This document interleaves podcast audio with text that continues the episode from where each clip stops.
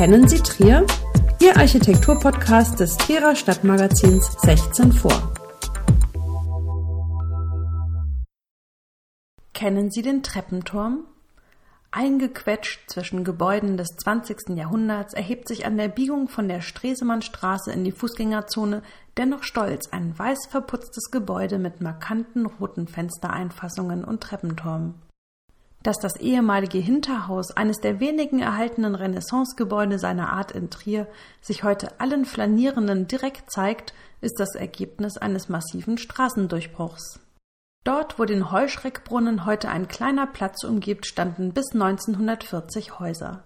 Es bedarf einiges an Vorstellungsvermögen, sich die Topographie vorzustellen und die Entwicklung der großen innerstädtischen Kreuzung zu verstehen.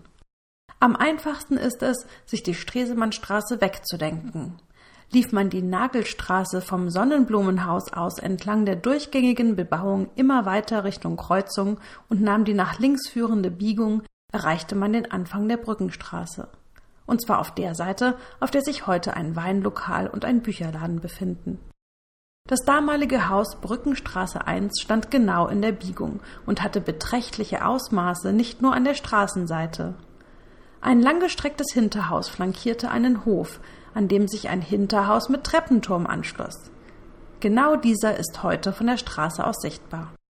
1940 nämlich beschloss die Stadt Trier, eine Brandgasse zu errichten. Durch die Anlage dieser neuen Straße wurde erstmals eine Verbindung der Kreuzung vorbei an der Kirche St. Antonius mit dem Viehmarkt geschaffen. Diese Brandgasse hat damit auch die Jüdemer Straße durchbrochen.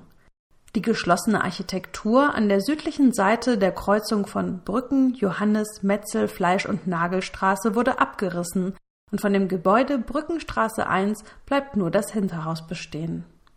Später wird die Brandgasse dann nach dem Reichskanzler und Friedensnobelpreisträger Gustav Stresemann benannt. Das dreigeschossige Giebelhaus mit dem polygonalen Treppenturm hat nun die Adresse Stresemannstraße 3 und ist eines der wenigen erhaltenen Renaissancegebäude seiner Art in Trier. Der Kernbau stammt aus der zweiten Hälfte des 16. Jahrhunderts und wurde als Wohn- und Geschäftshaus genutzt. Die Fassade des Hauses ist weiß verputzt, die Fenster werden von roten Sandsteingewänden gerahmt. Das Portal ziert ein dreiteiliges Fassadenrelief mit einer zentralen Figur, die von wappenähnlichen Teilen mit christlichen Symbolen flankiert wird. Rechts ist das Herz Jesu zu sehen, links ein von einem Kreuz bedeckter Giebel, der unter zwei Rad- oder Nimbuskreuzen zu finden ist.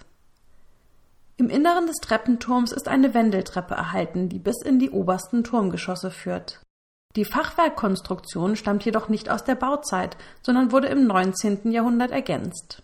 Das mit dem Portalschmuck aufwendig gestaltete Hinterhaus gehörte zu der sogenannten Wolfschen Apotheke.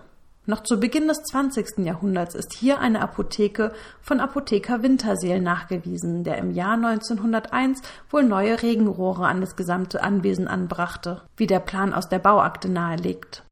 Noch heute trägt die Apotheke im gegenüberliegenden Haus Venedig den Namen Wolf Apotheke, was wohl eine Reminiszenz an das alte Gebäude darstellt.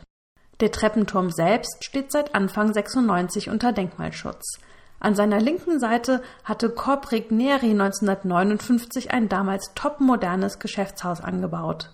Fotos aus dieser Bauzeit zeigen einen stark angeschlagenen Treppenturm mit bröckelnder Fassade und unverputztem Ziegelwerk in der Fachwerkkonstruktion des Daches.